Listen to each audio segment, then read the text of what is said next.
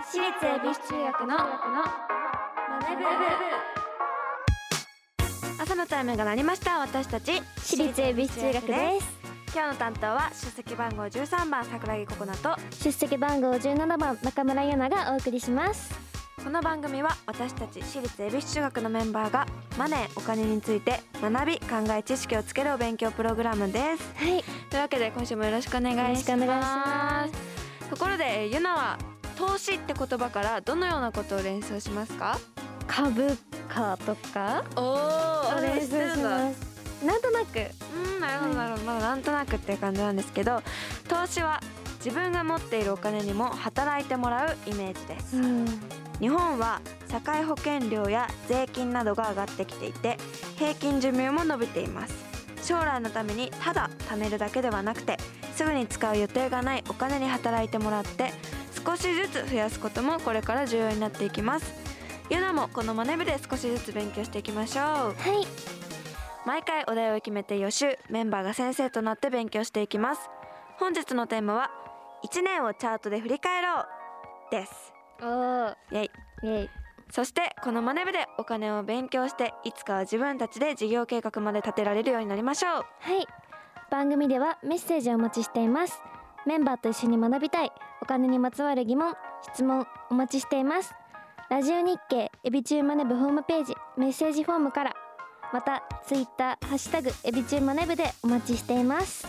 それでは私立恵比寿中学のマネ部今日も始めていきましょうゆな修行の挨拶お願いします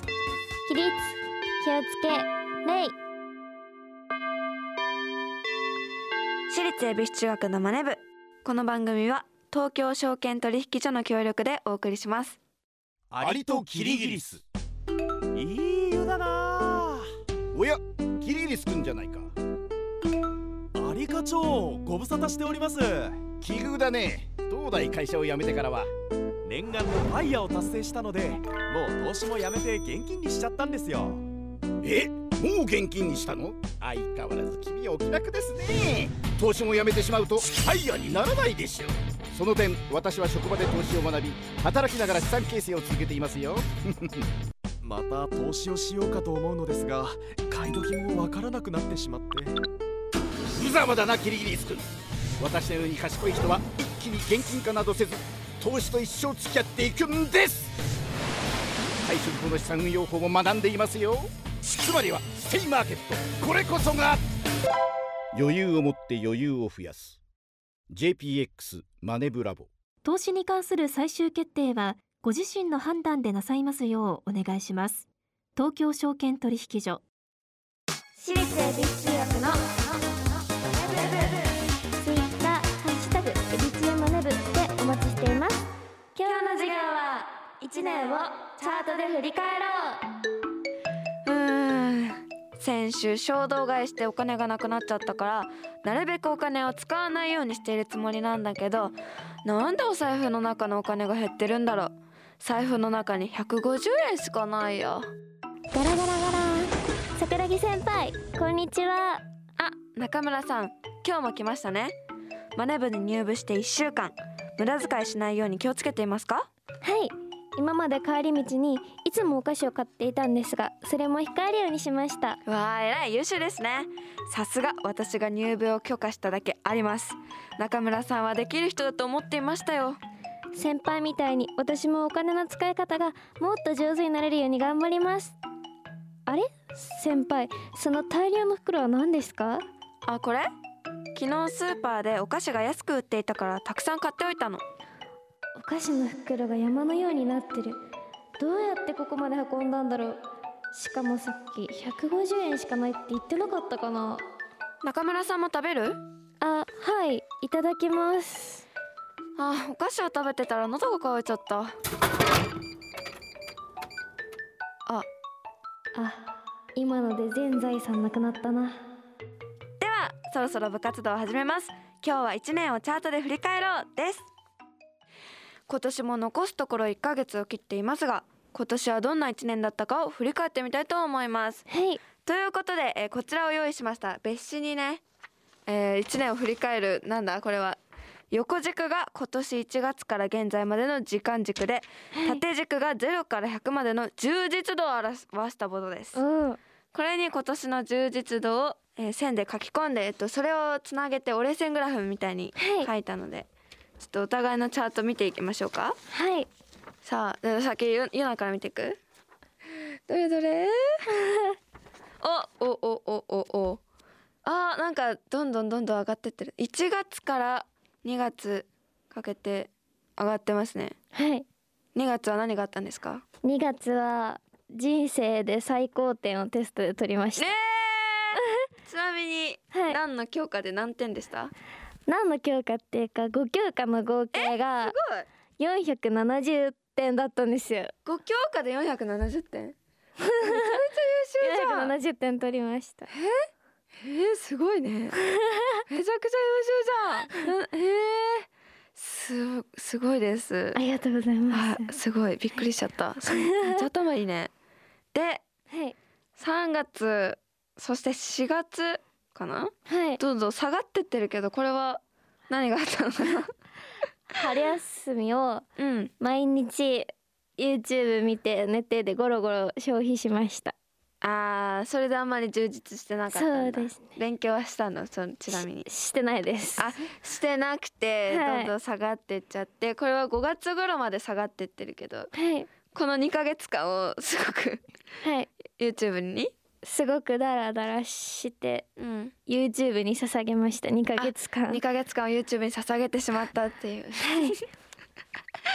代っ子だねそして5月から6月にかけては上がってるはいここは誕生日5月29あそう日だだったので誕生日だテンションも誕生日にしてはちょっとあれじゃ ないえ60これ60ちょっと低くないあの誕生日がテスト期間とかぶってしまあー 絶ってちょっ妙に嫌とだテンねションいつもよりはうん下げ目です確かにね嫌だよねなんか誕生日にねそういうことが来た、そしてえーっと7月からはい9月かなはいにかけて上がってるけどこれは7月から9月にかけて、うんちょうどエビ中の新メンバーオーディションのそうだね合宿の練習とうん結果発表があ個人的にあったのが7月から9月までだったので、めちゃくちゃ充実してました、あーそっかその8月から9月にね上がってって90までボルテージが上がってますけれども、はいこの時に発表があったのかなそうですねあすごいでもこれは90なんだそうです12月にマックスになるん本当でだすよえー、と10月から11日はレッスンが続いちゃって、はいそんなに上がってな くて上がってレッスンが続いたから上があ上がってるんってでるすこれ9月990いつもだったらあちょっと上がって60ぐるらいですそれも充実してたんだ、はいレッスンもそうだねでえっ、と12月でボルテージが一気に100になるっていう感じかなそうですあでもよかったねエビ中に入ってさ、はいどんどんどんどん上がってってるようなのそうです気持ちがはいすごくいいグラフだはいありがとうございますじゃあ次ははい桜木先輩のものはい私も見てくださいちょっとメモも書いてあるんですけど1月ゼロからスタートです かなんかゼロからはそうですね気持ちをゼロにして1月1日にはいそこからどんどんね4月にうん90まで上がってますすごいね何があったんだろうね何があったんですかまここはず1月から2月は特にね何にもなくて、うんうんうんそんななんか美味しいものとかにも出会えてなかったんだけど、はい3月に結構上がってるじゃないあ確かにはいこの時に私はあの夏季検定を取ったんですよおージュニアオイスターマイスターうんうんっていう検定をこう取ることができてもうやっぱ牡蠣さ大好きだからはいその愛っていうか他のいろんなところでも言ってたの私は取りますってそれで取れたっていうのが一番嬉しかった夏季うん夏季検定で4月がどうなってるそれ4月が月にからああれ5月にちょっと下が下っがってますねあ4月はあまり美味しいものに出 会えなくなてるほどなんかあ寂しいなっていう気持ちで5月が北海道に行ったんですよビチュで春ツアーではいはいそさっきの北海道のジャンギっていう唐揚げみたいなの食べたのめっちゃ美味しくて、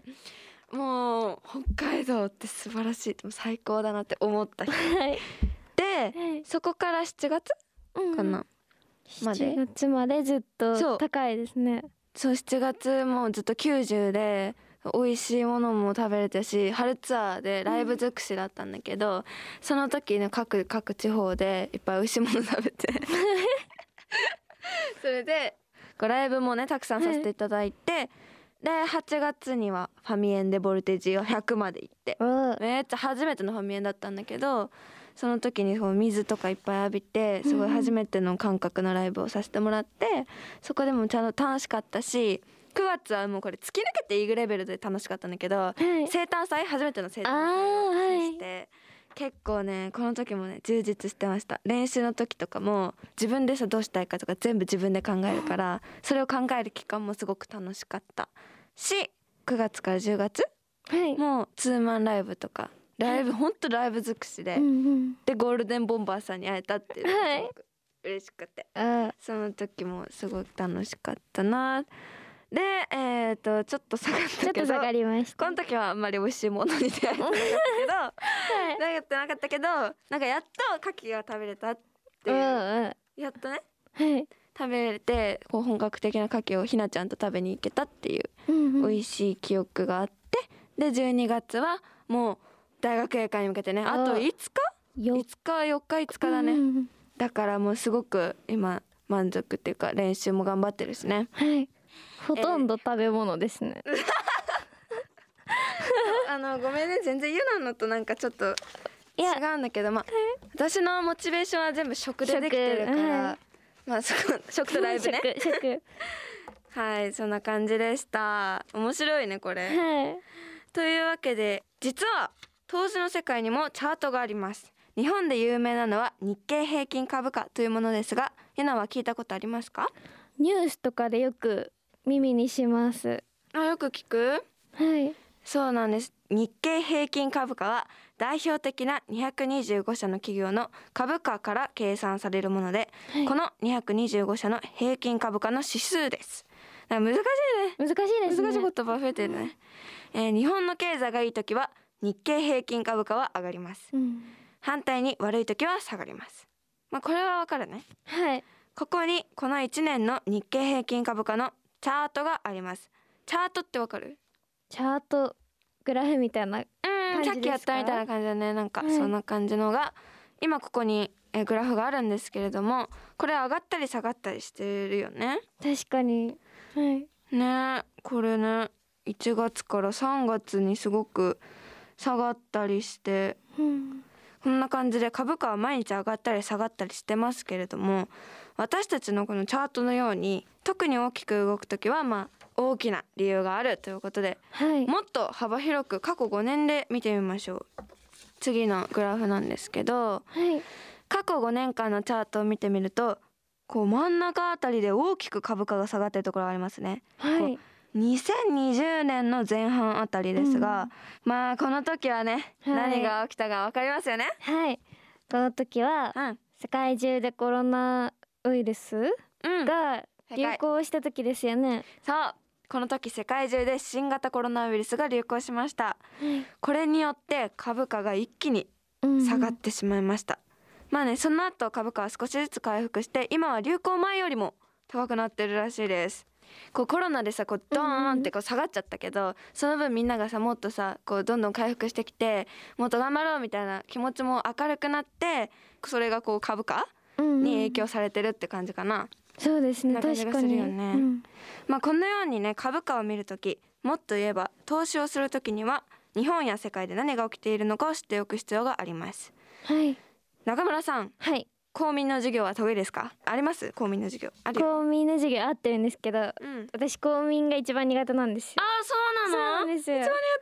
公民ができないんです苦手なのなよんでなんでなんかうん漢字いっぱいで難しくないですか、なんか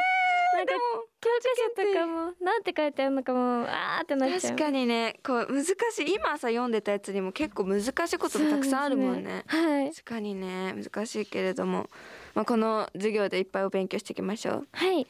えーちなみに投資の世界には株価以外にも為替チャートというものがありますはい為替チャート為替チャートまた難しい言葉 が円安円高って言葉をいうのは聞いたことありますかあります最近は円安でうん話題になってますよ、ねおおすごいさすがそうなんですよえっとよく聞くのは1ドルまるまる円というものですがうんこれも常に動いています、このグラフでわかることはなんか結構動いてるねはい今年すごいねだ大んだきんく動いてるうんそうです3月あたりから結構円安の方にうん動いてて、ここからドル高円安になっている感じがあるねはいね、結構今年は大きく動いてるんですけれども、まあ、これもいつか勉強することになると思うんですけれどもこの為替チャートも投資の世界では重要なものですはい株価チャートは長い目で見れば上がってくれた方がいいと思いますがじゃあユナのチャートははい何があれば一気に上がりますか、なんだろうでもやっぱりライブかなライブとかがあるとおお100になりますあーなるほどねはい確かにライブはもう楽しいもんねはい私ココはナちゃんえそう私はちなみにさっきのんであ分かったと思うけど美味しいも のはいお肉はいお寿司やっぱり生牡蠣はいこれがあれば私のチャートは一気に上がると思います もちろんライブもですはいはいというわけで私たちのチャートもどんどん上げていきましょう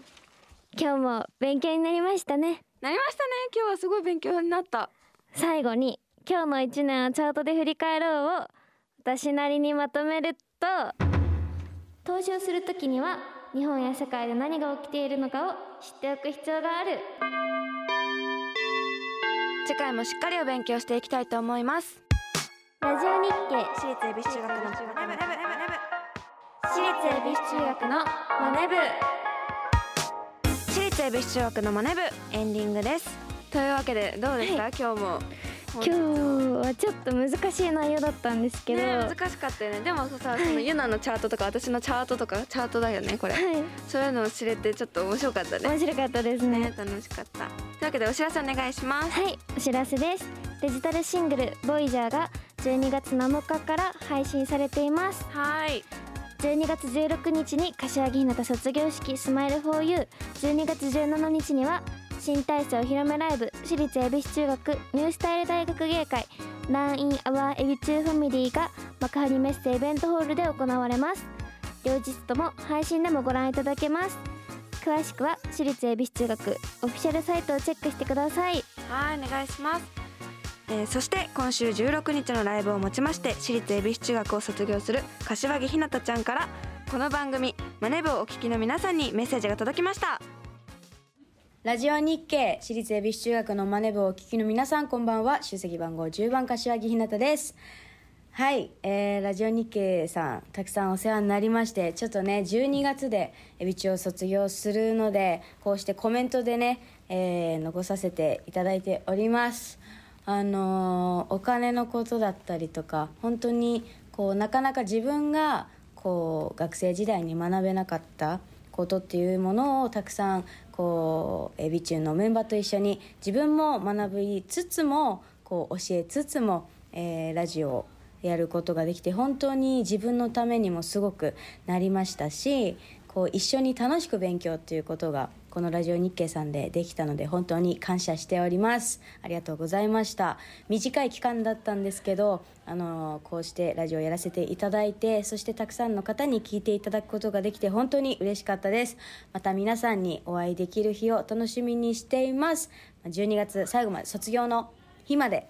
私立恵比寿中学の柏木ひなたとして頑張っていきます、えーこれからも私立恵比寿中学そして、えー少しだけ柏木ひなたの応援よろしくお願いいたします本当にありがとうございましたえーひなちゃん本当にありがとうございましたやっぱりね少し寂しい気持ちではあるんですけれども、はいえー12月16日最後までひなちゃんとそしてエビ中と最後までやりきりたいと思います番組ではメッセージをお待ちしています今日の授業の感想次回の宿題についてメンバーへのメッセージ宛先はラジオ日経エビ中マネ部ホームページメッセージフォームからまたツイッターハッシュタグエビ中マネ部でお待ちしていますそれではまた来週私立恵比寿中学のマネ部ここまでのお相手は出席番号13番桜木ココナと出席番号17番中村ゆなでしたお疲れ様でした私立立恵比寿中学のマネ部この番組は東京証券取引所の協力でお送りしました投資に関するご判断はご自身の責任において行われますようお願いいたします